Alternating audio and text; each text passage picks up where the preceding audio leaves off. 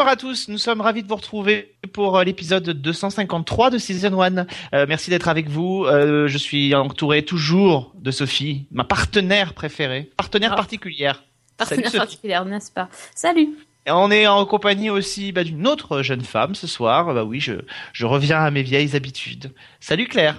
Salut à tous. C'est, et c'est- je parlais de vieilles habitudes en disant d'avoir des femmes, hein, pas de Claire, la vieille habitude. C'est gentil, merci.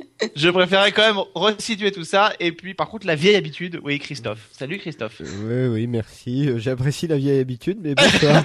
Et on a choisi euh, pour euh, l'enregistrement qui a lieu pendant le week-end de Pâques, on peut pas être plus raccord de parler de sexe dans les séries, travers d'une série qui prône la virginité. Franchement, là, on peut pas être plus raccord, on n'aurait pas pu faire mieux pour parler donc de Jane the Virgin, une série dont on avait toujours repoussé d'en parler. Euh, je sais pas pourquoi Sophie ne voulait pas qu'on aborde cette série. Euh, pourtant, qu'il y a eu de, de bonnes critiques. Euh, Gina Rodriguez a même eu un Golden Globe assez surprenant euh, pour son rôle dans, dans la série. La série débarque sur Teva. Ce sera donc l'occasion pour nous d'en parler. Euh, et puis on va élargir le, le, le débat et savoir comment justement le sexe est représenté euh, dans les séries américaines euh, à travers tous les enjeux qu'on peut connaître, le plaisir, l'avortement, euh, l'abstinence et plein d'autres choses euh, depuis euh, depuis pas mal d'années maintenant puisque ça fait euh, déjà nous six ans qu'on en parle de cette euh, de, de De série dans sexe. cette émission. Non, de sexe on en parle on en parle beaucoup, mais de de de, de séries. C'est vrai qu'on a eu l'occasion de mentionner pas mal de séries qui abordaient le sujet. On va tout focaliser là-dedans dans une seule émission. On va essayer de pouvoir en discuter avec vous tous. Una flor esta noche de luna llena para confesarte lo mucho que me gustas, lo mucho que hay en una flor. Para perfumarte del amor del que voy a hablarte y quiero demostrarte. Revenons à cette nouvelle série. Jane the Virgin arrive sur Teva, ce sera le 19 avril prochain, diffusée sur la CW et adaptée d'une telenovelas, telenovelas pardon, qui s'appelle Juana Virgen. Virgen, je sais pas comment ça se dit, c'est imprononçable. t'es sacrément euh, volumineux, Ah ouais, ouais, ouais. c'est terrible. Bon, on, on va dire euh, Jane la Virgin hein, euh, aussi, de Perla Farias, une série donc euh, sud-américaine. Sophie, ça parle de quoi Jane the Virgin? Bon, en gros, tout c'est dans le titre. Donc, c'est c'est Jane qui est euh, une jeune femme qui a promis à, à sa grand-mère de rester vierge jusqu'au mariage. On l'a bien euh, bien bourré le cerveau avec ça. Et donc, euh, malheureusement, elle se retrouve euh, inséminée par accident. Et encore plus malheureusement et improbablement certainement, elle se retrouve en fait inséminée avec la semence d'un homme qu'elle avait embrassé cinq ans auparavant Une fois. une seule fois, Euh, mais qui ne la laisse pas euh, non plus euh, insensible. Donc voilà, donc euh, passer le, moment de la surprise et en se demandant si c'est l'Immaculée Conception, ben on, voilà, on suit ses aventures en sachant qu'elle aussi est en couple et elle est sur le point de se marier et qu'elle attend donc l'enfant de notre de notre homme qu'elle va certainement, en tout cas au départ, donner à l'adoption, mais on en saura plus plus tard. Voilà, et cerise Et sur que- le gâteau, elle passe son temps à regarder des telenovelas. euh, Et puis surtout, il faut préciser quand même que le, le dit père entre guillemets euh, a été victime euh, quelques mois auparavant d'un cancer et que donc la semence qu'on a mis dans Jane était la seule qui restait puisqu'il ne peut plus avoir d'enfant. Euh, donc de ça va chance. C'est sa dernière chance. Donc évidemment de de cet euh, élément important va découler tout le reste de la série. Alors, je l'ai dit, c'est une série dont on avait beaucoup reculé l'échéance. Euh, on va pas se mentir, quand on avait fait l'émission sur les upfronts de l'année dernière, euh, parmi tous les projets improbables, au rayon des mauvaises idées, je crois que Jane the Virgin remportait haut la main la palme. Euh, on s'est dit, mais comment on va pouvoir faire une série avec un pitch aussi improbable? Je crois que si on, Et- a- si on avait retrouvé les archives, je pense qu'on était mort de rire. On était mort de rire, Je crois que ouais, c'est c'est clair qu'on n'était pas du tout du tout du tout emballé. Alors que s'est-il passé quelques mois plus tard? Avons-nous toujours les mêmes a priori depuis que nous avons vu la série? Euh, Je mets euh, Christophe au chaud pour l'instant. Je me tourne vers Claire. Claire, qu'en as-tu pensé? Euh, Moi, je vais te surprendre pour le coup. Je, pense que c'est une, euh, une série qui est pas mauvaise. Elle me gonfle, mais c'est le côté telenovela. mais, euh, mais je trouve que euh, pour une série qui adapte une telenovela et euh, elle fait bien les choses. Tu l'as dit, Gina Rodriguez a eu un Golden Globe. Je trouve qu'il est mérité. Je trouve qu'elle montre, au-delà de bah, du pitch du fait que voilà, une jeune fille qui est vierge et qui a un bébé.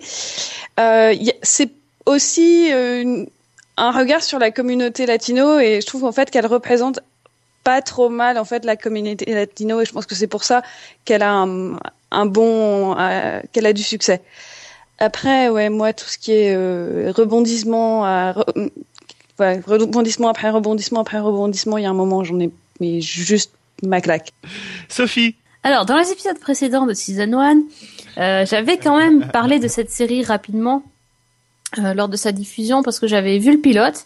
Et euh, donc, en fait, je sais pas si tu te rappelles, Alex, mais euh, je l'avais vu, il m'avait fallu trois fois pour regarder le ouais, pilote. tout à fait. Ouais.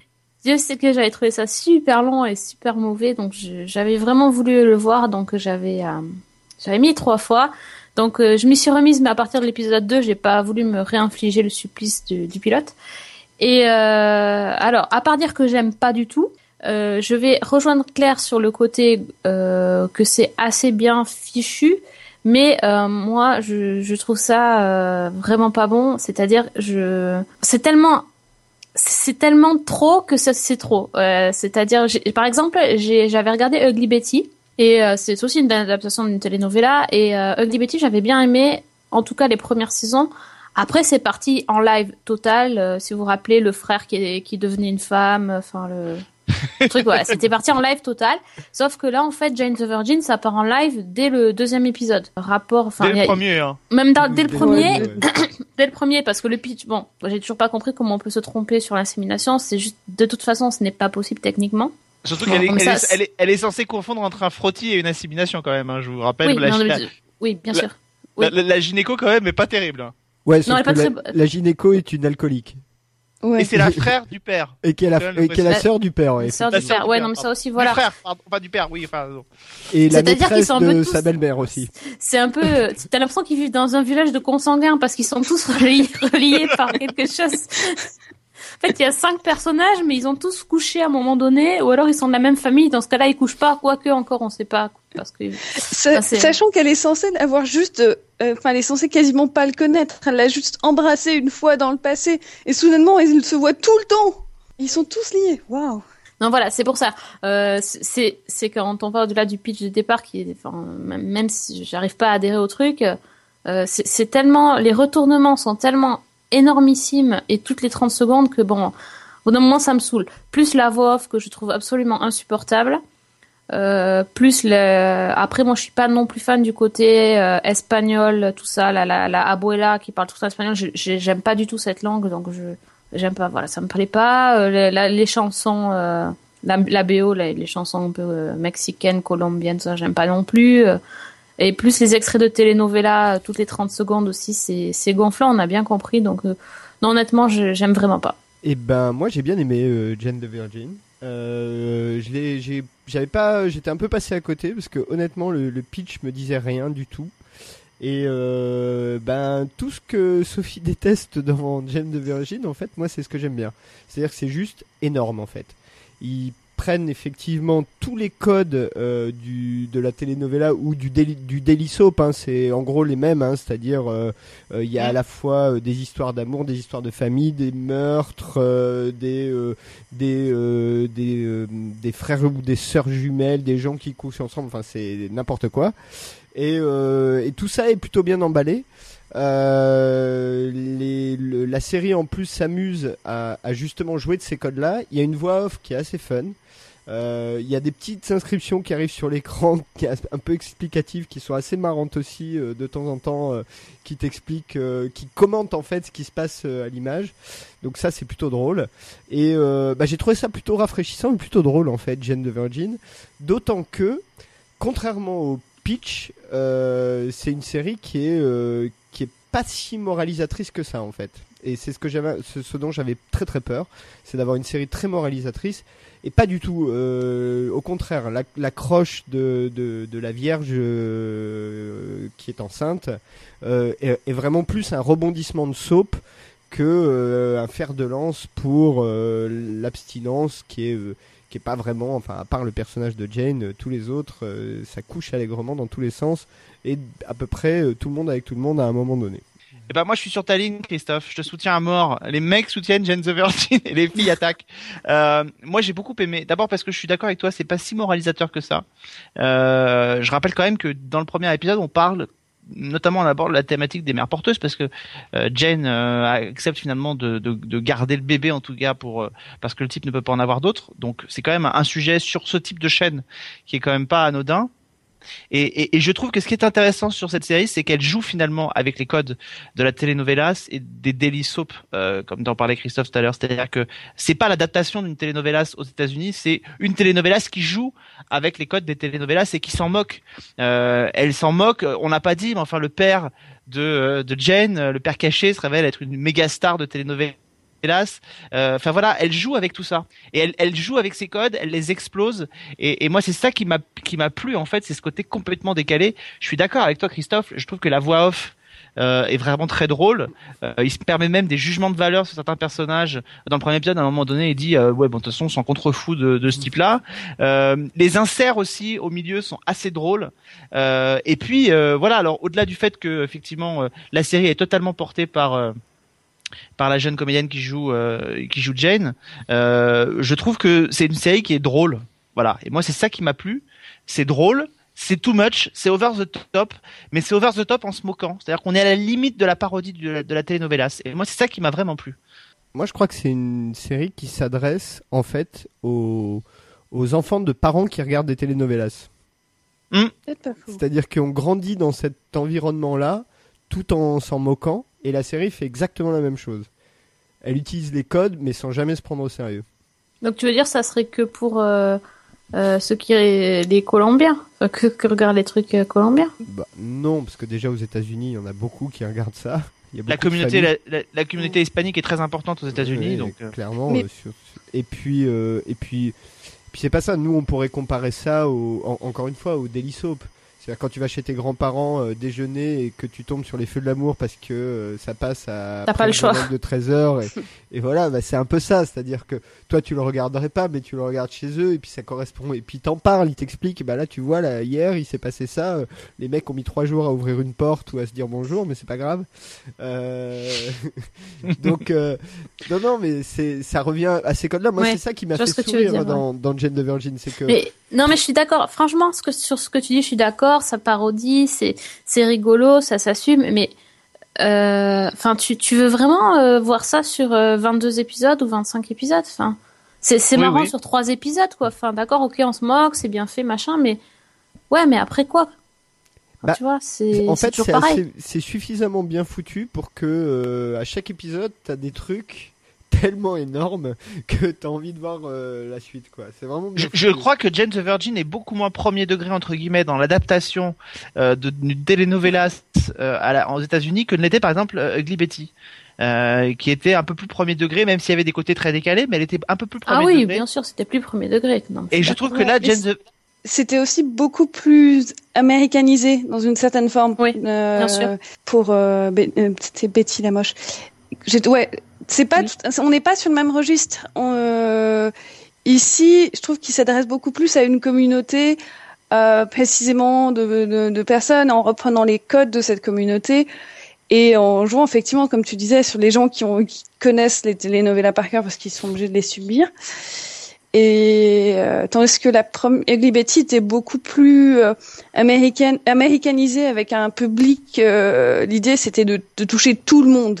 Oui, je sais pas Mhm. si vous voyez oui, ce non, que mais je veux c'est dire. oui, tout à fait. Mais c'est ça. Et je crois que, euh, par exemple, à mon avis, euh, Jane the Virgin est, est plus dans la filiation euh, d'une série comme Empire. Euh, diffusée sur la Fox, c'est-à-dire euh, un, un soap, euh, euh, un soap un peu plus communautaire et finalement euh, qui euh, qui va se focaliser sur une communauté en particulier et, et finalement qui arrive à capter suffisamment l'attention pour que les gens extérieurs à cette communauté s'y intéressent.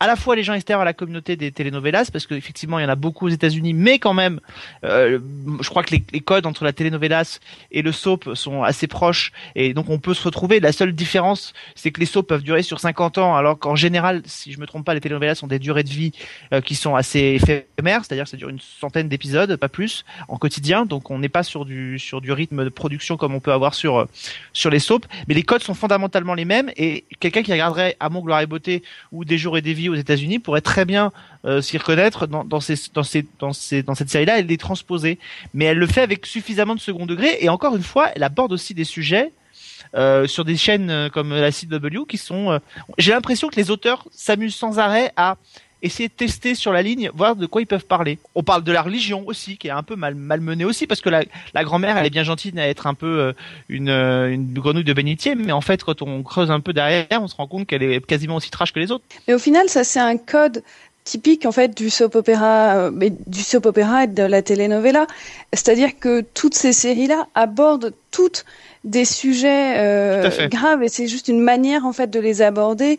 Et aux États-Unis, si on regarde qui, quelles séries sont les pionnières sur la plupart des sujets, euh, des grands sujets, c'est les, c'est les soap opéras. En France aussi, avec Plus belle la vie, d'une certaine manière. Mmh. Donc c'est un code qui est repris totalement et qui est euh, assumé complètement, je pense, dans, dans cette série.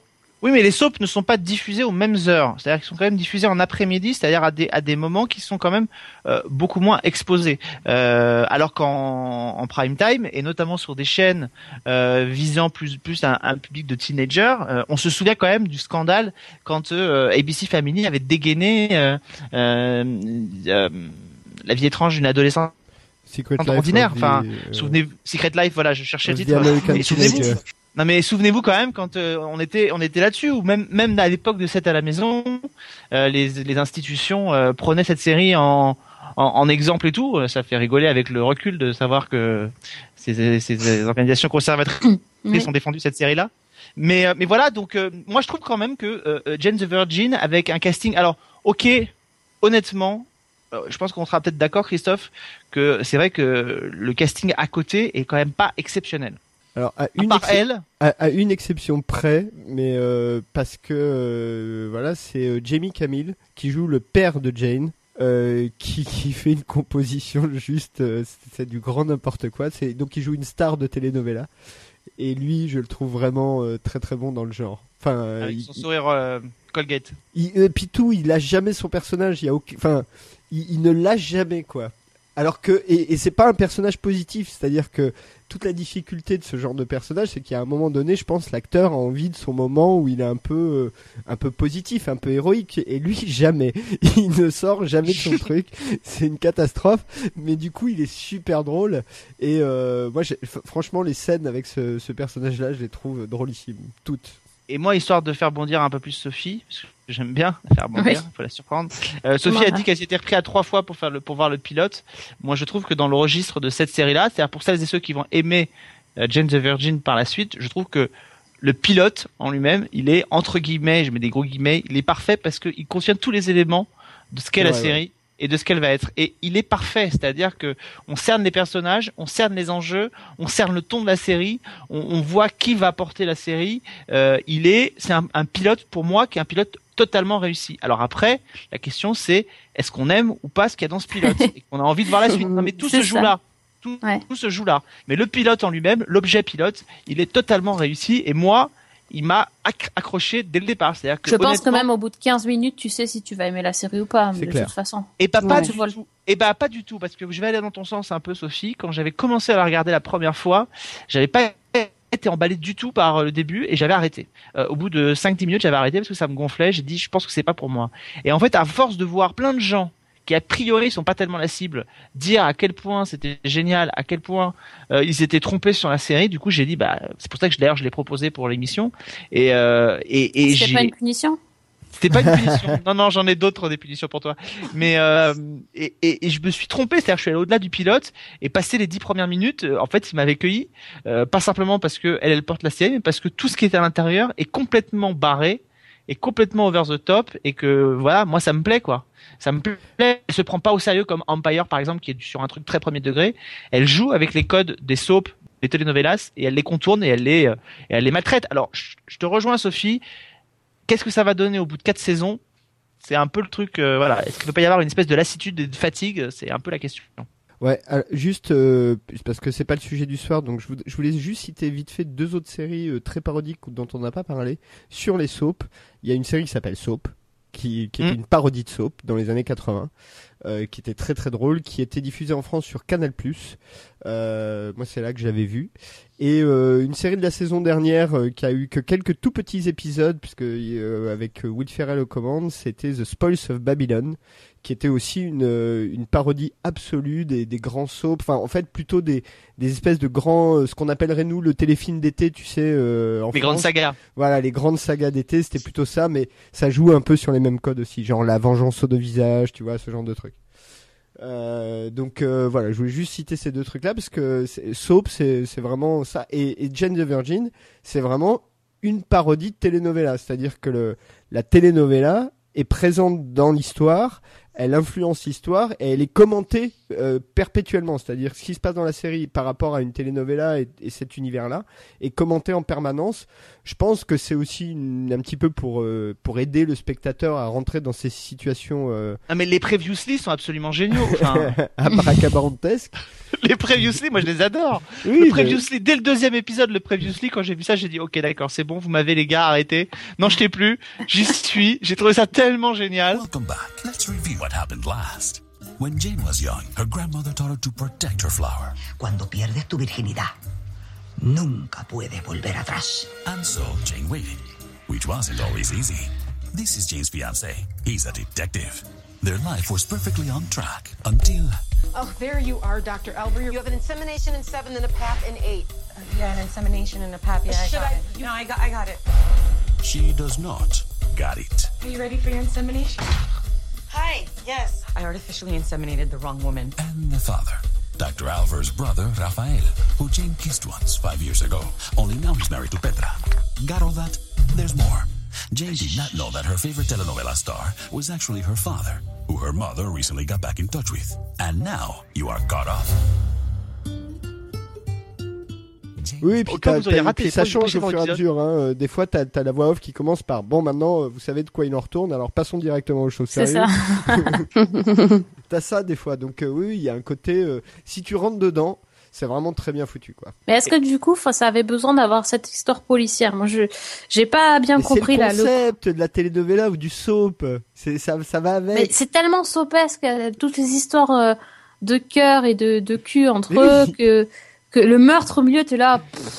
Les affaires de famille, euh, l'histoire de l'hôtel. Il y avait tellement de choses. Mais il y a toujours ça. Euh, Sophie, quand en, en 86 TF1 dégaine Santa Barbara par exemple. Bah oui. Que Ça tu me parles de commence- 86, j'étais même pas né là. si Ah, si t'étais né. Si. ça va. Si, si.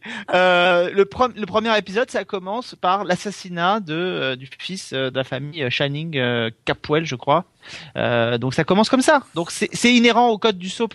Après, euh, effectivement, euh, et je crois que c'est vital, c'est-à-dire que la série, elle joue quand même sur une saison entière. On n'est pas sur des demi-saisons.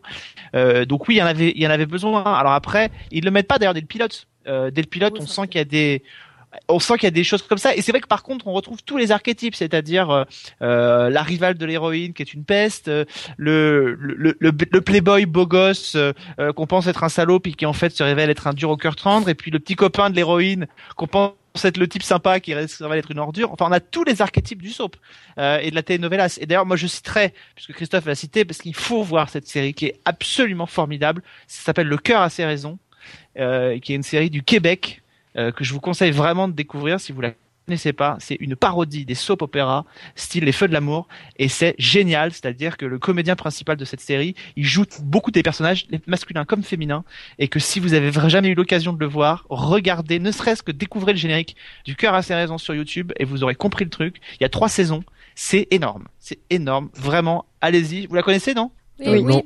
mais encore une fois, euh, moi, ça peut m'amuser sur un ou deux épisodes. Après, ça me lasse. Je, je, je vois pas le, le concept de regarder ça pendant une saison complète, quoi. Pareil, Claire.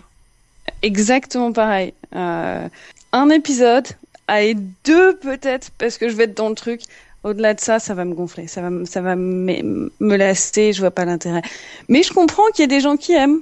C'est comme quand tu vois les films, tu regardes Police Academy, t'arrives à Police Academy 7, t'en peux plus quoi. Exactement. Ah non, pas du tout. Moi, quand je vois le, le black qui fait la, le, le bruit du talkie-walkie, ça m'éclate toujours après cet épisode. hein. Pff, Qu'est-ce que tu veux que je te dise Qu'est-ce que tu veux que je réponde à ça Moi aussi. Moi, ils m'ont. ouais, voilà. Non, mais voilà. Euh, On a, on a aucun. Non, mais c'est ça, on a, on a l'explication là. Vous, Non mais voilà. vous aimez des trucs qu'on n'aime pas. En fait, tu sais, c'est les mecs, tu leur mets un coussin qui pète, même à 55 balais, ils de rire, voilà, tu vois. Exactement. D'ailleurs, tu vois rien que l'idée, ça marche. Oui, c'est vrai. C'est Ouais. vrai, c'est vrai, j'avoue. Ouais, Vous Ouais, êtes est grave assez- bon public quand même. On est assez primaire. Bah écoute, euh, Sophie, toi aussi t'es bon public, sinon tu me supporterais pas depuis 6 ans. Oui, c'est vrai. Hein Pour ça. D'accord. Mujer de nadie, mujer de todos, mujer que mata,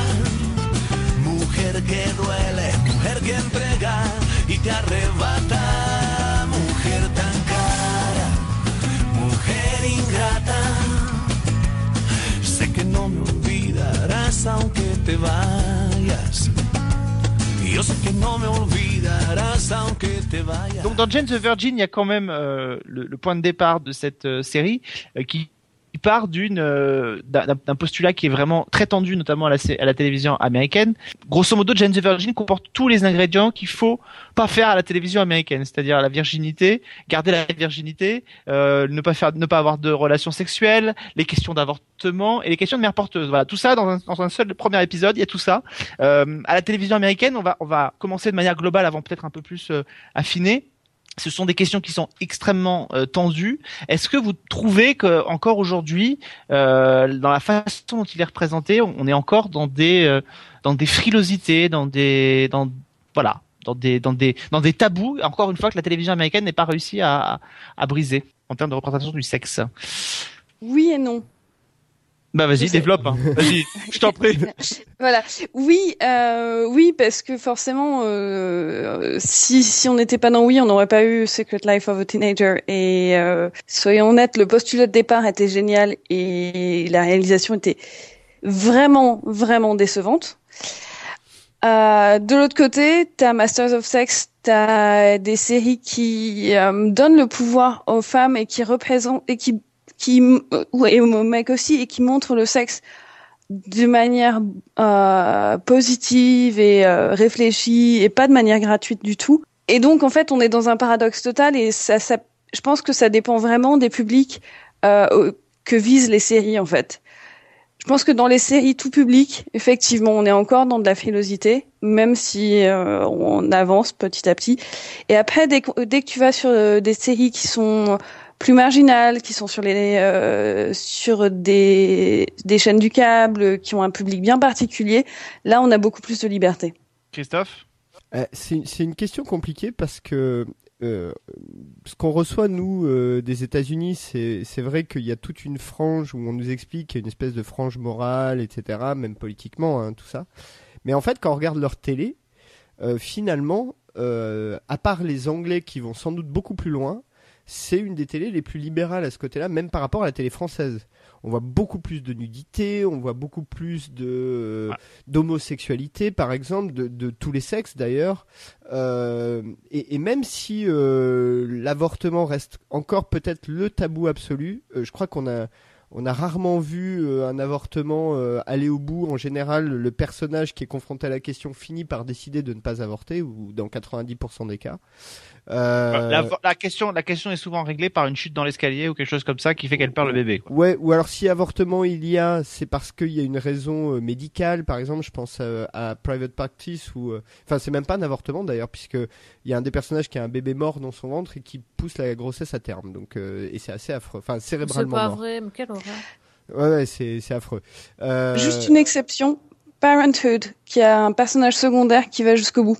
Voilà, mais c'est rare Et- quand même. Voilà, rare. c'est ça, c'est rare. À part cette, cette question-là qui reste euh, vraiment, euh, me semble-t-il, hyper, hyper tabou, pour le reste, je trouve que quand on voit même euh, How to Get Away with Murder, qui est pas une série où dont c'est le cœur de cible, mais où il y a quand même une- un usage de la sexualité euh, assez agressive et on pourrait en citer des tas d'autres, Game of Thrones, euh, euh, Black Sails euh, par exemple. Black Sails, il y a tout dedans. Enfin vraiment, il y, a, pratiquement rien qui, est épargné. Et, pour le coup, ça, ça, ça semble pas choquer tant que ça. Donc je suis pas si certain que ça que la télé américaine soit si conservatrice que ça. Alors, je suis assez d'accord avec vous. Juste un truc, je trouve qu'elle est conservatrice en parole. C'est-à-dire qu'on voit vachement de sexe, mais ils en parlent pas beaucoup. À part justement dans Masters of Sex dernièrement. Sinon, je trouve que les séries anglaises euh, sont plus trash dans les deux sens et Ouais, dans les dans les phrasés, dans les dialogues et dans ce que disent les personnages, euh, t'as as des choses euh, que t'entends dans les choses dans les séries anglaises que jamais t'entendrais dans une série américaine. Mais c'est intéressant ce que tu dis, Sophie. Tu emploies un mot qui est hyper intéressant parce qu'on se voit à quel point on est conditionné. Euh, quand on a la télévision qui parle de sexe ouvertement, le mot qui arrive souvent derrière, c'est le mot trash. Alors que c'est juste parler de choses euh, qui font partie de la vie de chacun. Mais on est conditionné là-dessus. C'est-à-dire que ça nous paraît tellement euh, exceptionnel de pouvoir dire ces, mots et de pouvoir les entendre dans la bouche de personnages de, de séries que quand ils le font, ça paraît tout de suite trash. Alors que ça l'est juste pas. Enfin, ça Mm. dépend comment c'est fait, mais ça l'est juste oui, pas. tout à fait. Mais Bah. on est conditionné, et je suis assez d'accord avec Christophe, il y a une dichotomie entre ce qu'est réellement la société américaine et ce qu'elle montre.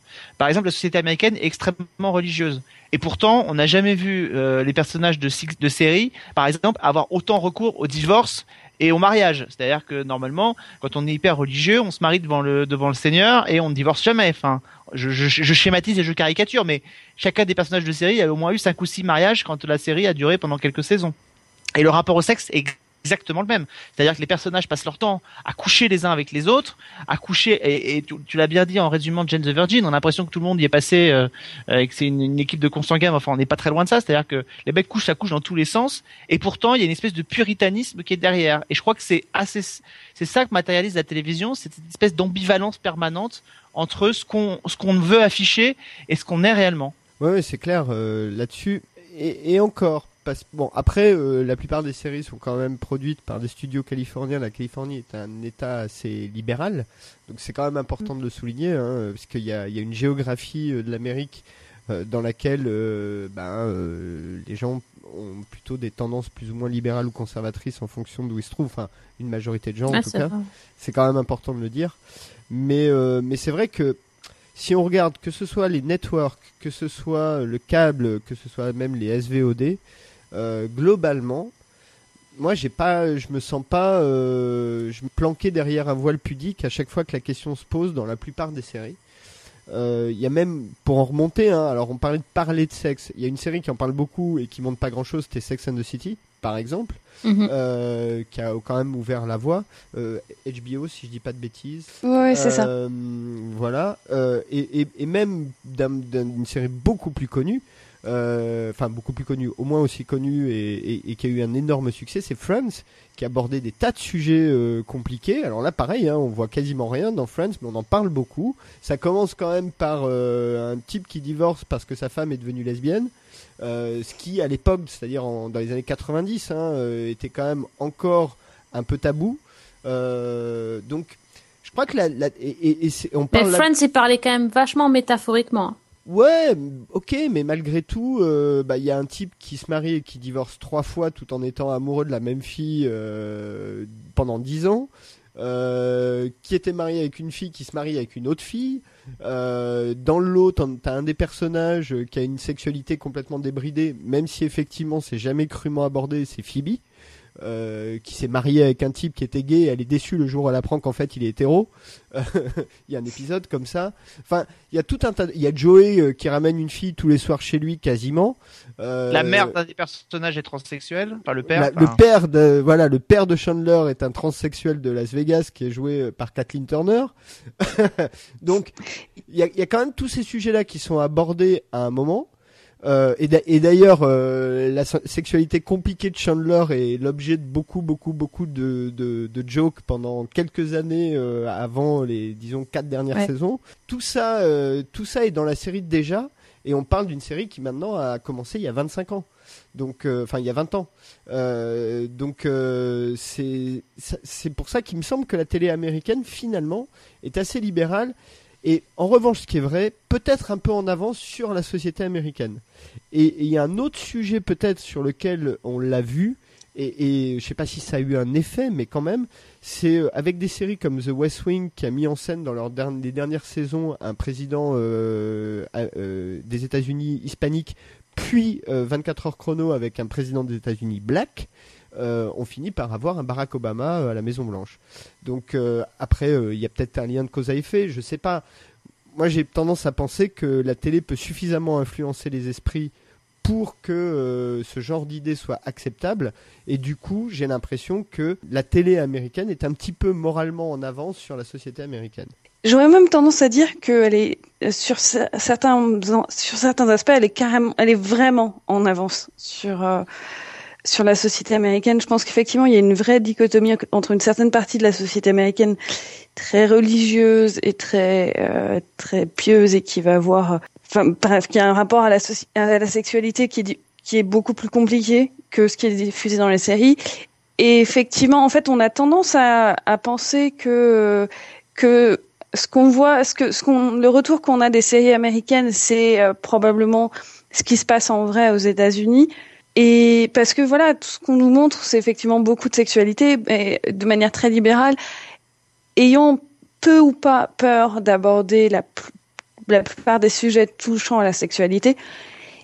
Et en même temps, bah, la vérité, c'est que c'est pas forcément le cas. Et je me, demande si, en fait, nous, en France, tout- en tout cas en Europe, on n'est pas peut-être dans la situation inverse où effectivement euh, on est peut-être plus libéraux ici dans nos, dans nos pratiques que euh, ce qu'on voit à la télévision. La télévision française est extrêmement conservatrice. Euh, c'est, je, je crois même encore pire que les networks américains, c'est-à-dire. euh, Ah, pour, Y a rien voir qui un, dépasse. pour voir un bout de nichon dans une série française, faut s'accrocher. hein.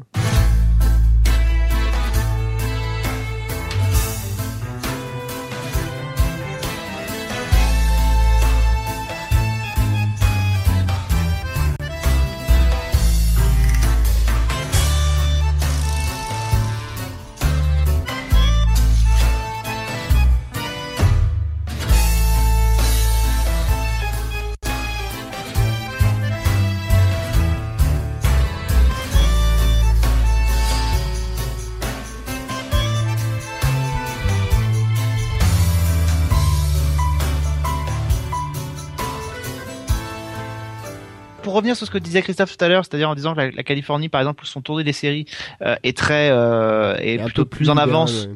est un peu plus en avance. Moi, je me souviens qu'en 2008, et ça va faire le point avec ce qu'il disait sur euh, Barack Obama, en 2008, juste avant la campagne présidentielle, euh, quand je travaillais sur une radio, j'avais rencontré un, un journaliste américain qui est en poste à Paris, qui s'appelle Ted Stanger, et, euh, et je discutais avec lui justement sur les, les, les, les, les- justement sur la, pré- la présidentielle américaine qui se présentait. Il me disait que c'était pas si étonnant que ça dans les séries ait cette avance-là, puisque il dit, euh, il il parlait pas de la Californie qui était plus progressiste, mais il disait effectivement que tout le système hollywoodien est beaucoup plus démocrate, par exemple, euh, Oui, que le reste de la société. Donc, du coup, euh, ce sont ces gens-là qui aussi en profitent pour mettre en avant euh, toutes les thématiques qu'il faut, alors que ce soit la représentation des minorités dans les séries, dans certaines séries en tout cas, pas dans toutes, mais aussi pour mettre en avant des thématiques assez fortes. Et, euh, et que ce soit depuis les années 50 avec les soap opéras qui doivent fournir 250 épisodes par an et qui donc forcément, bah, quand on doit fournir autant d'épisodes, il faut aller chercher les euh, il faut aller chercher les thématiques euh, là où elles sont dans la vie quotidienne, etc.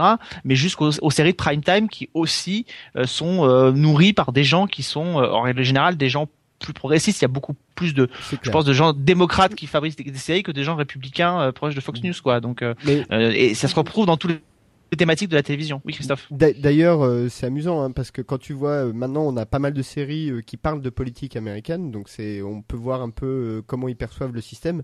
Et il y a deux clichés absolus, c'est que quand un, un candidat démocrate va chercher des voix, en gros, hein, il, il rencontre euh, soit des groupes écolos, soit des gens d'Hollywood. Et quand un candidat républicain cherche des voix, c'est soit des défenseurs du port des armes à feu, soit des producteurs de pétrole. Ou des religieux. Ou des, et des religieux, bien sûr. C'est Effectivement. ça, évidemment. évidemment. Euh, donc, euh, donc c'est, ça fait partie des clichés absolus. Il y a un épisode de The West Wing où Bartlett va aller séduire euh, des producteurs euh, à, Los Angeles, euh, puisque il est, c'est un candidat démocrate et que ça fait partie de sa base de, de, de, de payeurs de campagne et de, de leaders d'opinion. Donc, euh, oui, oui, bien sûr, le système qui contrôle Hollywood euh, est beaucoup plus libéral. Et d'ailleurs, euh, ce qui est intéressant, c'est que même quand ils élisent un républicain, c'est Arnold Schwarzenegger et il est surtout républicain économiquement, pas tellement, euh, pas tellement moralement, hein, parce que euh, il n'a pas eu de problème avec le mariage gay, euh, il n'a pas de problème avec la marijuana médicale, euh, enfin pas plus que ça, euh, enfin voilà quoi. Donc euh, c'est quand même euh, et, et, et quand euh, Scandale met en scène un président républicain, il n'est pas très républicain non plus. Hein. Euh, il n'est pas très. Jamais, hein. tu vois. euh, donc Jamais euh, quand tu regardes dans The West Wing, euh, Arnold Vinnick, il est, il est aussi républicain que moi.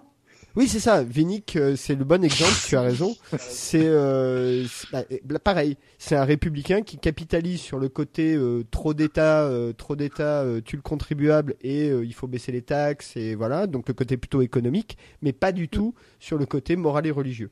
Et d'ailleurs, il se coupe de cette base-là et c'est ce qui en partie fait qu'il perd face à face à je sais plus comment s'appelait euh, le- Santos. Santos, voilà. On a beaucoup parlé de, de ce que la télévision euh, américaine aborde comme sujet et pourquoi elle le ferait pas. Euh, parlons de ce que la télévision américaine montre aussi. Euh, je sais pas si tu te souviens, Sophie, il y a quelques peut-être deux trois ans, on avait fait une thématique dans cette émission. On avait parlé de la représentation de la mort dans les séries et la façon dont elle avait progressé. Et on avait mentionné le fait qu'aujourd'hui, dans la fiction, on pouvait, euh, il y avait des tabous qui passaient, c'est-à-dire qu'on pouvait maintenant voir des cadavres à l'écran, mais que ce qu'on continuait à ne pas voir, c'était notamment euh, le tabou qui pouvait, qui pouvait tomber, c'était quand on voyait des, des, des cadavres, par exemple, on ne voyait jamais de, de, de parties de, de, de parties génitales. Enfin, il y avait rien qui était montré, ou quasiment rien qui était montré à la télévision. Euh, concrètement, à la télévision américaine aujourd'hui, est-ce que Sophie, as la sensation quand même qu'on voit euh, et qu'on peut voir des corps, ou est-ce qu'il y a quand même euh, une scission entre, grosso modo, le network et, euh, et les chaînes du câble Oh, bah, moi, je fais pas attention à ça, mon pauvre. Euh... Tu dois bien voir si tu vois une quéquette ou pas du tout quand même. Arrête de me bah, alors, des quoi. kékettes, j'en vois pas, moi, hein, euh, à la télévision. C'est toujours les filles qui sont à poil, je te signale. Hein. Ouais, on n'en voit pas beaucoup en des quéquettes en général. hein. J'ai des filles. Pas Non, écoute, cette c'est- discussion. La dernière, la dernière scène qui m'a, euh, entre guillemets, saoulée, mais grave, parce qu'il y avait des nanas à poil tout le temps et que ça m'a gonflé, c'était Marco Polo, épisode 5. Cool. Le, la scène kaléidoscope, euh, j'ai fumé 50 joints et je sais plus où j'habite. C'était n'importe quoi, là, une espèce de, voilà, c'était la grosse orgie, euh, enfin, orgie, mais il y avait que des filles à poil. Les mecs, on les voyait à peine. euh, Enfin, c'était voilà, ça m'a ça m'a gonflé. Et aussi dans cette série, ça m'a gonflé la scène où les la nana se, se battent, mais il fallait qu'elles soient à poil pour se battre. Sinon, c'était c'était pas bien. Elles se battent, euh, elles se battent super bien. Elles sont trop fortes et tout. T'admires la chorégraphie, mais bon, faut, faut qu'elles soient à poil, quoi. Donc euh, voilà, ça, ça, ça, ça me gonfle. Donc oui, pour ça, ça me gonfle que oui. Alors on voit plus, mais on voit plus euh, chez les femmes. Hein, les, pour les autres, euh, à part les, les abdos de l'autre dans Arrow, franchement, euh, pas grand chose. Hein. Ah, le sexe Alors, masculin est encore un tabou à la télévision. Bah Dans oui. Outlander, ils mettent en valeur le dos du personnage. Ouais, je crois que tu vois de la nudité euh, frontale euh, masculine dans Banshee. C'est possible, c'est possible parce que Banshee va assez loin. Ouais, il, Aussi il me semble dans- que dans Banshee, tu vois des, tu vois un peu des trucs, mais sinon c'est vrai que c'est quand même. plus Même pas, même dans Game of Thrones, tu, enfin, je crois Ouais. pas. Hein, mais après, Ouais. je fais pas super gaffe, mais Ouais. Moi non Mais plus. ju- justement, euh, passons justement, euh, puisque c'est ce dont on parlait à l'instant va découler de ce qu'on va montre- montrer maintenant. J'ai parlé de ça justement pour montrer et pour évoquer surtout ce que montre la télévision en termes de, représentation de, sexe et de d'actes sexuels, euh, qu'il s'agisse de faire l'amour ou de, choses beaucoup plus euh, euh, tribales par moment dans certaines séries. Est-ce qu'il n'y a pas l'impression quand même qu'aujourd'hui sur certaines euh, notamment ça se lâche un peu plus euh, Enfin, on a été tous très étonnés quand on voyait les premières scènes euh, très cliniques dans Girls, par exemple, euh, dans le premier épisode où c'est quelque chose de, très mécanique, très clinique, qui qui pas du tout qui fait à aucun moment qui fait rêver. Enfin voilà, on a l'impression qu'il y a une représentation en tout cas de ces scènes-là qui sont beaucoup plus euh, beaucoup plus frontales en tout cas. Est-ce que c'est votre sensation à vous aussi, Claire? Pas forcément en fait. Je me posais la question parce que justement, Girls, effectivement, ça m'a pas, ça m'a pas plus plus plus que ça la façon dont, c'était fait. Et je pense en fait qu'au contraire, euh, c'est c'est une exception et que la plupart des séries en fait, ils- mettent quelque chose, une prennent le temps de faire que ces scènes soient au moins belles. Euh, et, et que ce soit pas forcément justement dans une représentation clinique, mais plus vraiment euh, dans, dans une espèce d'expression de, je dirais pas jusqu'à dire artistique, mais de quelque chose de beau. Et que, mais en même temps, je crois, je pense que ça dépend vraiment des séries. Euh, maintenant que, j'en, que, que j'ai réfléchi, euh, quand on regarde Sons of Anarchy, on a aussi euh, bah, les deux en fait. C'est-à-dire que certaines scènes qui sont vraiment super bien tournées avec des, des, des lumières superbes, et de l'autre côté, euh, des scènes très froides, très presque cliniques en effet, et, et beaucoup plus dures. Et je pense qu'en fait, la façon dont dont, euh, dont on choisit de tourner ces scènes ont- a aujourd'hui un sens dans ce que le, de ce que le- ce que l'on veut dire du personnage, de l'histoire et de et de la scène en elle-même. Et au final, je pense que c'est une bonne chose parce que ça sort ces scènes-là de leur euh, gratuité. Et euh, bah, ce qu'on recherche, en tout cas moi, ce que je recherche dans ces scènes-là, c'est aussi qu'elles soient pas là juste pour qu'on nous montre du cul. C'est en fait c'est une question euh, avec plein plein plein plein de réponses différentes parce que effectivement si on parle des networks et du câble c'est pas la même chose Euh, notamment parce que euh, le câble a moins de problèmes de, censure que les networks qui sont euh, ouverts à tous donc peuvent se permettre beaucoup plus de, choses hein. Euh, tu parlais de girls par exemple Euh, on pourra en citer des tas d'autres parce que euh, il y a aussi le sujet c'est-à-dire que quand tu fais une série euh, je sais pas moi comme euh, comme NCIS, euh, le- la question du sexe est, plus que secondaire. Donc, euh, au pire, tu l'abordes un peu parce qu'effectivement, de temps en temps, il y a des petites historiettes entre des personnages, euh, voilà. Mais parles, tu montres rien, euh, voilà. Et puis, il y a des, des séries pour lesquelles euh, c'est de l'esthétique. Ça fait partie de l'esthétique. Là, on pourrait parler de Banshee, de Game of Thrones, même de Spartacus. On aime ou on n'aime pas, mais ça, donne une certaine ambiance un peu, euh, un peu euh, sulfureuse euh, à, l'ensemble de la série. Et enfin, bah, effectivement, il y a des séries. On disait Girls, mais on pourrait parler aussi de Californication ou de séries comme ça, dans lesquelles la question du sexe est vraiment une, une façon de parler de la société, en fait. Euh, et, du coup, c'est un, des éléments qu'on aborde euh, vraiment frontalement euh, pour, pour raconter cette histoire. Donc, pour moi, il y, a- une vraie différence entre le- les networks et le câble, vraiment encore une fois pour des questions de censure. En dehors de ça, je trouve que globalement, il n'y a pas tant. a- je, je vois plus tellement de temps de séries, à part peut-être les séries d'Alan Ball, où euh, il y a vraiment euh, la scène de sexe gratos euh, juste pour montrer euh, une paire de fesses ou euh, voilà quoi. Ah oui, tu veux dire dans True Blood, quoi. True Blood ou Banshee. Ouais, au Banshee, ouais. Bon, G, ça reste très clinique et très mécanique quand même. Hein. Ouais, euh, oui non. Enfin, il n'y a, y a pas un épisode sans que tu vois pas deux personnages euh, et, et au moins une nana euh, à poil. Alors pas forcément en frontal, mais euh, mais quand même en nudité totale. Je crois pas qu'il y ait un seul épisode où t'as pas ça. Bah, dans Game of Thrones aussi, franchement, des fois. Ça fait partie de l'intérêt, Sophie. Ouais, bah non, tu peux pas, tu peux pas dire, tu peux pas dire des scènes gratuites et après dire ça fait partie de l'intérêt. Non, ça fait pas partie de l'intérêt. Pas Si, du tout. Ça joue un peu sur le côté euh, un peu, euh, un peu, euh, comment dire, brutal, euh, même dans le sens de, de la relation euh, sexuelle. Les trois quarts de, d'ailleurs, les, trois quarts des scènes de sexe que tu vois, c'est pas entre des personnages de- qui ont ouais. des histoires d'amour, c'est avec des C'est ça, c'est, oui, c'est ça. C'est vrai que, Euh, les, effectivement. les, les personnages vraiment centraux, tu les vois rarement en nudité ou rarement, un peu, mais rarement. Bah, disons que ceux qui, qui ont des, qui ont des vraies relations sexuelles, euh, on va dire euh, classiques et tout ça, euh, il leur arrive tout le temps des bricoles, quoi.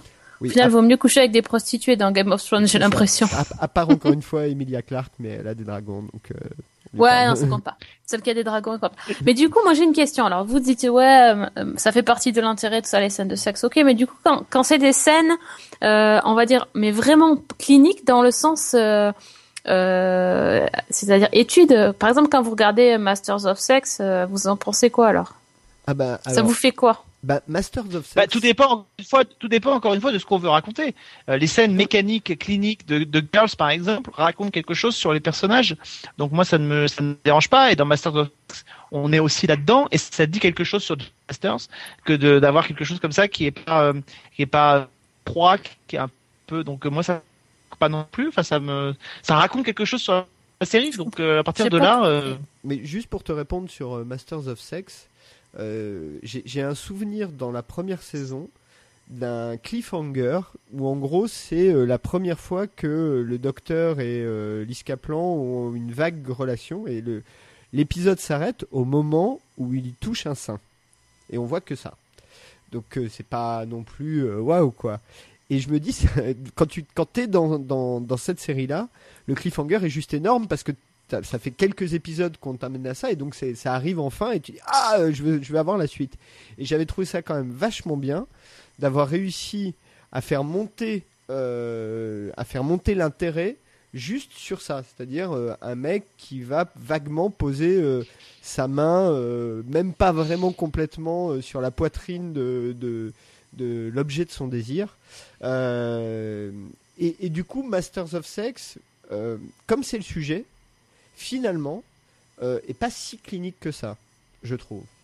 Et, et en même temps, euh, là encore, parle plus que ne montre, même si on voit quelques trucs dans Masters of Sex. Mais tout l'emb- l'emballage années 50, euh, le fait que le docteur, il il est zéro, il a, il a zéro côté euh, séducteur, quoi. C'est vraiment l'intello de base. Il a une tête de nerd, euh, il est pas très sympathique. Enfin voilà. Euh, bah, c'est une série qui parle de sexe, mais qui est pas euh, agressive visuellement, je trouve. Mm. À l'inverse, pour prendre un contre-exemple absolu, tu as une série comme Black Sails qui montre beaucoup de sexe, pour le coup, qui en fait beaucoup usage, mais là je trouve que ça participe à l'ambiance du show. Et, ça fait partie du truc, c'est-à-dire c'est des pirates, euh, il y a un côté euh, un peu euh, vie délurée comme ça, euh, et ça fait partie du truc.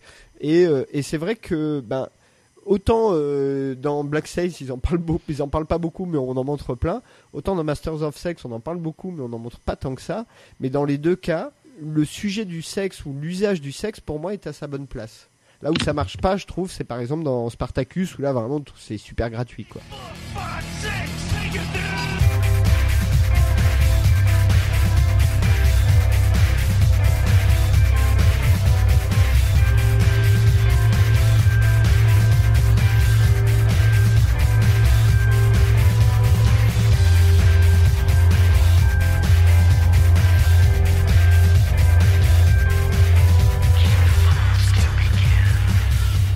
Je vais euh, parler de Queer as Folk qui montre énormément de sexe et euh, du sexe entre entre mecs, ce qui était déjà un peu révolutionnaire.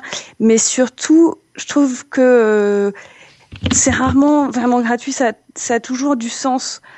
Euh, et évidemment, il y a des fois où c'est un petit peu ridicule.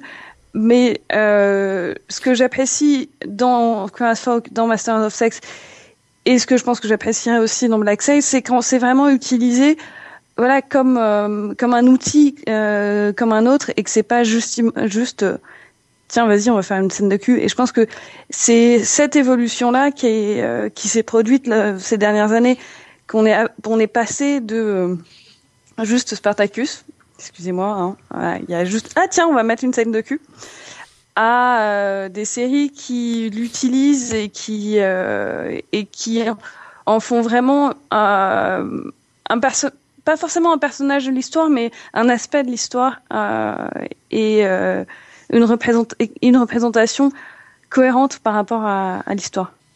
S'il y avait pour pour finir cette émission, s'il y avait scène ou une série euh, que vous auriez envie de mentionner pour illustrer un peu cette thématique, euh, est-ce qu'il y, en a une qui vous vient comme ça à l'esprit? Euh, L'épisode Claire, 7. J'en ai une te concernant parce que j'en connais un qui est en train d'écouter l'émission. Et il y en a déjà un ami Vivien qui est en train de se dire qu'il est en train de perdre son pari. Alors je te je te je t'écoute. Est-ce qu'il y en a une qui te vient à l'esprit? L'épisode 7 d'Outlander. Voilà. Il a gagné ou il a Tiens, t'as perdu? gagné ton pari. C'est bon. Il a gagné. C'est normal. Attends, mais comment est-ce que tu veux éviter ça? Euh, Cet épisode-là, c'est assez impressionnant l'effet qu'il fait. Je suis Euh, perdue, moi. C'est c'est quoi? C'est parce que moi je Alors c'est l'épisode du mariage entre Claire et Jamie. Et concrètement, euh, t'as la moitié de l'épisode où c'est du sexe. Ah ouais, d'accord. Mais euh, il y, a, y a pas uniquement, euh, il y a, il n'y a pas uniquement le sexe en lui-même, il y a aussi euh, la- comment deux personnages qui euh, se découvrent le fait que concrètement, elle au départ, elle veut pas se marier. Il y a euh, le fait que lui à la base, il est vierge et euh, bah voilà, elle lui apprend ce qui se passe, elle lui, elle lui apprend un peu la vie aussi. Et mais c'est assez marrant de voir les, voilà l'effet de cet épisode-là. euh, je me suis retrouvée avec des copines pour faire un marathon juste avant euh, le retour de la série. Et euh, pour gagner du temps, on a sauté un épisode, on a regardé celui-là et on discutait pendant, euh, sur euh, les parties, euh, euh, bah, sur les parties où ils discutaient, on discutait aussi. Et dès que le sexe revenait à l'écran, voilà, c'était, on était toutes les trois en train de regarder. Tu peux pas nier cet épisode-là. Voilà, ça, je sais pas. On va le noter, on va le regarder après. Sophie, Par contre, faut regarder le reste d'Adlander. hein. Il n'y a pas Oui, que l'épisode s'y- 7 qui est bien. D'accord, ok, promis. je- J'essaierai de regarder autre chose. Sophie, est-ce qu'il y a une scène, un épisode qui te revient en mémoire et que tu voulais mentionner pour illustrer euh, l'émission ou pas?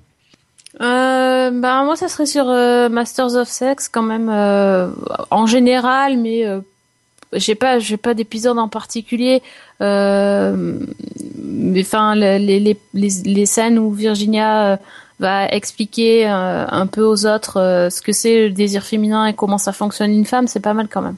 Ça peut le aider. simple fait et puis le simple fait de mentionner le plaisir féminin euh, on n'a pas l'air comme ça mais c'est hyper rare à la télévision euh, pas que la télévision américaine d'ailleurs à la télévision tout court donc euh, donc en soi déjà c'était assez novateur euh, c'est assez terrible de se dire qu'en 2015 c'est novateur mais ça l'est quand même.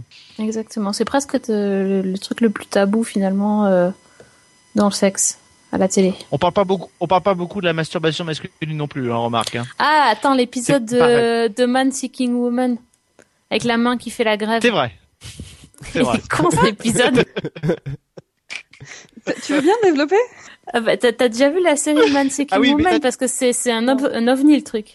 Ah oui, c'est un ovni. En fait, il a. Il a... si t'as ja- si jamais vu de de commencer par là en t'expliquant qu'il y a une main qui fait la grève mais Man Seeking One c'est comme ça tout le temps quoi C'est surréaliste. Épisode 4, en fait, euh, bon, il est, il est donc, euh, au début de la série, il se retrouve célibataire. À l'épisode 4, sa main décide de faire grève parce qu'elle en a marre de servir. et, lui- et sa main lui parle en lui disant, écoute, mec, il est temps que tu t'y mettes vraiment avec une femme, quoi. Et moi, euh, c'est bon, tu m'oublies. Euh, ouais, c'est tout l'épisode sur ça. D'accord. Je crois que je vais aller on jeter un donné envie là Euh, Je sur, te le même, du rêve, là, tout de suite. sur le même sujet, t'as le dernier épisode de Silicon Valley aussi. Où il y a un truc Oui. là-dessus euh, qui est totalement absurde et qui est drôlissime. Vraiment Oui, drôlissime. celui-là, c'est excellent, effectivement. Vraiment de- très très drôle. Donc deux petits trucs à rajouter. Moi, il y a un épisode, c'est pas directement une scène de sexe, mais c'est une scène qui m'a fait hurler de rire quand je l'ai vu la première fois. C'est dans Sex and the City. Euh, c'est une scène avec euh, Kim Cattrall, donc qui jouait euh, Samantha Jones, euh, la grande blonde, euh, très sexuellement agressive justement, et qui va partir pour un rendez-vous où elle met un string en perles et elle monte des escaliers avec son string en perles et, et ça, ça lui provoque des trucs euh, improbables. Elle a une façon de monter avec une mini jupe et des talons et son string en perles et c'est c'est juste drôle. Ça a rien de sexy du tout. C'est juste l'actrice est drôlissime cette scène. Elle m'a, j'étais scié en deux. Euh, de, de rire vraiment tellement euh, la scène était drôle.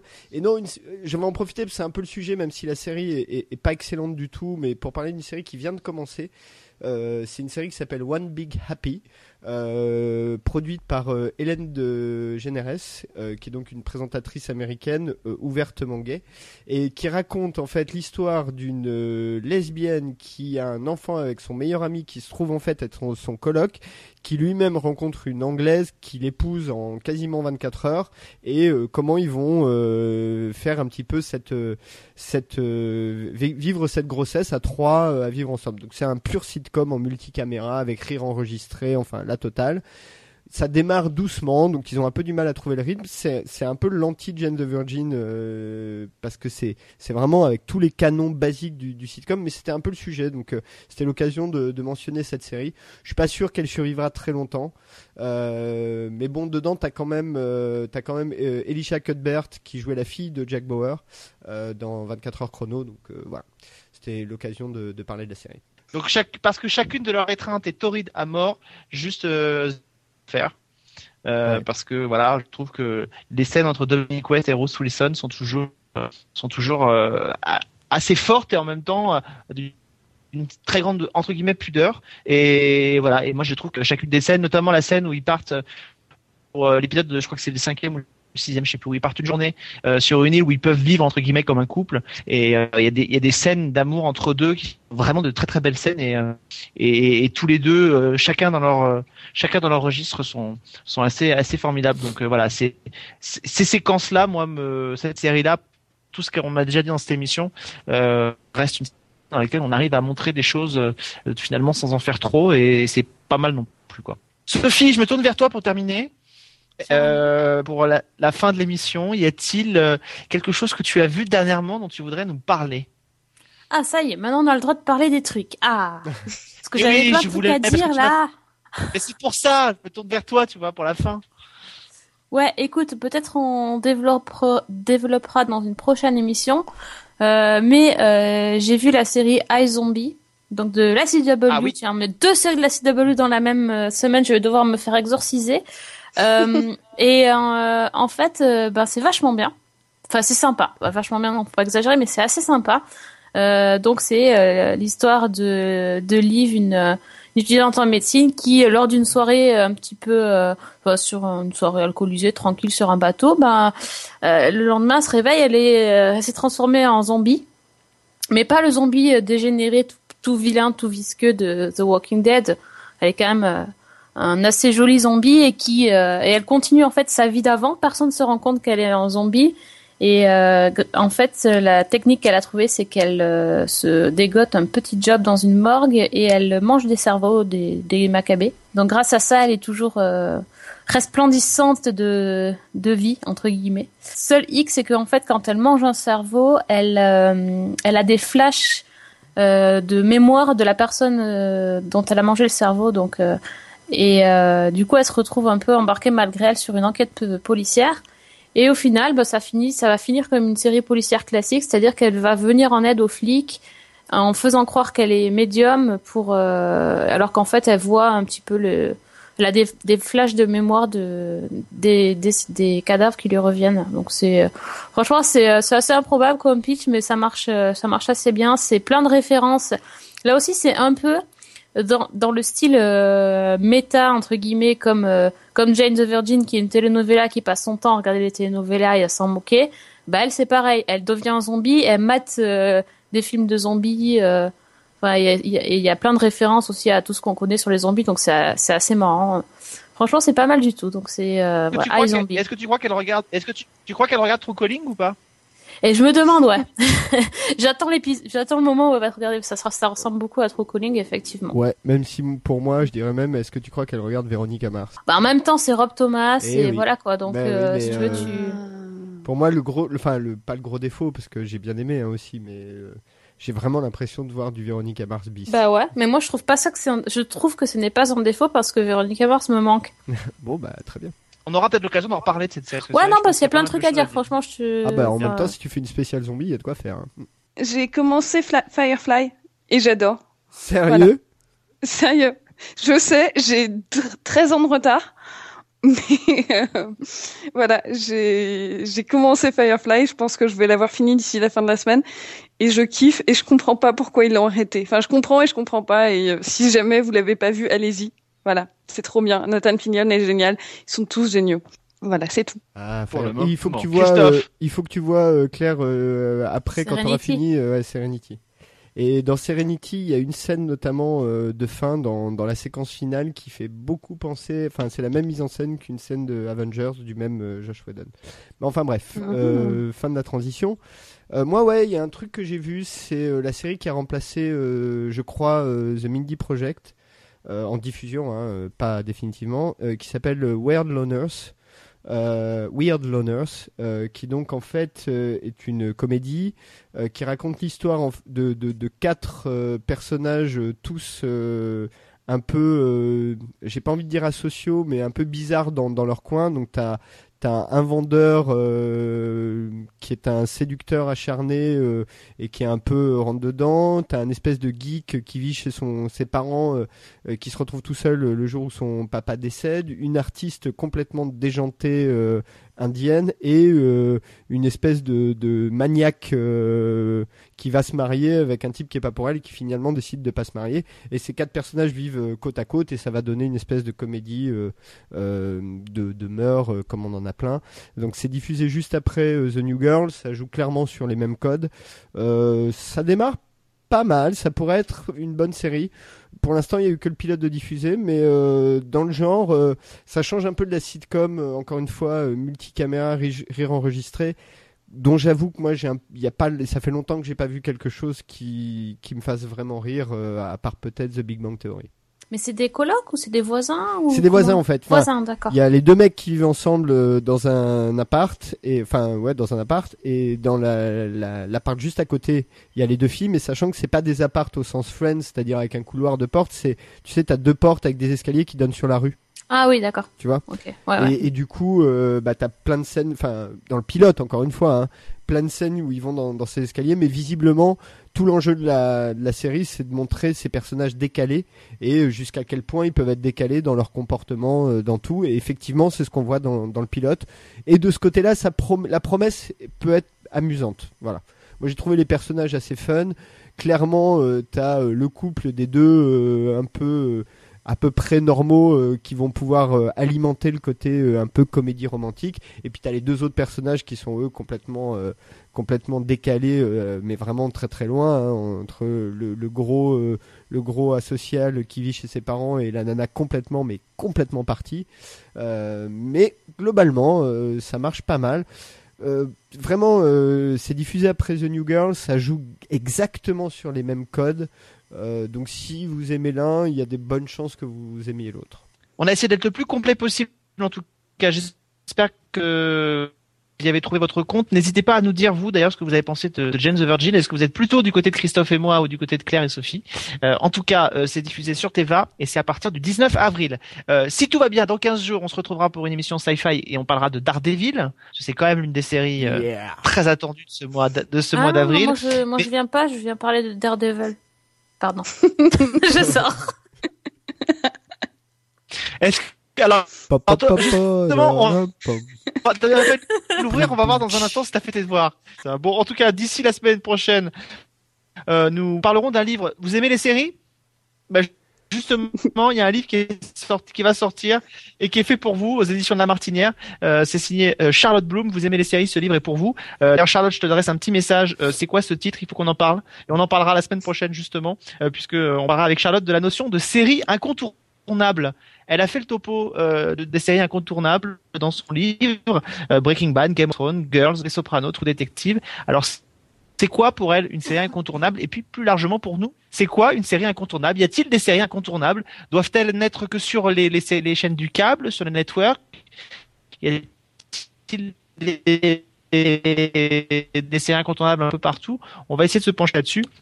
Et donc je vous conseille ce livre, euh, ça fait partie de ce qu'on appelle les beaux livres, sorti donc aux éditions de la Martinière depuis. C'est signé Charles OCS, qui est déjà venu plusieurs fois dans cette émission et qui sera avec nous la semaine prochaine. Maintenant, je me tourne vers Sophie, parce qu'effectivement, je n'ai pas un super accent anglais, mais Sophie devait trouver une catchphrase pour la fin de l'émission. Est-ce qu'elle l'a fait? Ah oui, c'est vrai. Eh ben oui, écoute, alors, tu sais, tu sais- J'a- j'allais dire que euh, devant le grand, euh, devant mon grand désarroi, moi, moi, mes auditeurs, ils me disent qu'il faut que je garde bonne semaine, bonne série. Alors moi, je suis pas contre, mais écoute, pour une fois, je vais quand même te laisser le le soin de conclure parce qu'une émission sur le sexe, si c'est pas toi qui conclue, c'est pas bon. C'est tout ce que tu as trouvé Ah, pardon, hein, on, on est bien clair. Non, Vous êtes en train de dire qu'il y a quelqu'un qui va conclure là. C'est ça. Et ça Ouais. visiblement, ce soir, ça sera Alex. Non mais Sophie, Sophie, alors à dire, euh, cher auditeur, que Sophie euh, m'impressionne de semaine en semaine parce que chaque semaine elle trouve une excuse bidon pour pouvoir ne pas avoir à trouver une nouvelle catchphrase. Euh, en plus, elle dit tous les auditeurs veulent qu'on garde. Il y en a un qui s'est manifesté pour dire Mais je qu'il le voulait remercie. qu'on garde. Je fais un Mais attends, qu'est-ce que je dis Je vais pas dire, euh, je vais pas dire bonne semaine, bonne bourre, quoi. Enfin, tu vois. En même temps. Eh bien, je remercie, je remercie, euh, Christophe et Claire d'avoir été avec nous. Bonne semaine, bonne série et bonne bourre. Toi, tu oses. C'est énorme. Ah bah oui. Merci. On me l'a déjà dit. En revanche, That- that's what you said.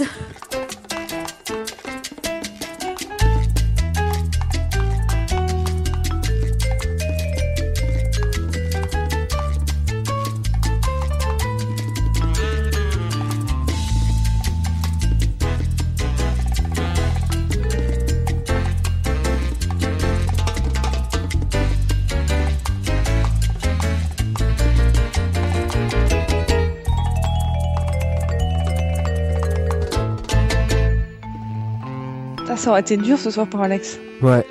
enfin, c'est un mauvais jeu de mots. Je sais pas. Pardon, il fallait que quelqu'un la fasse. Celle-là, elle est énorme. Ah, pardon.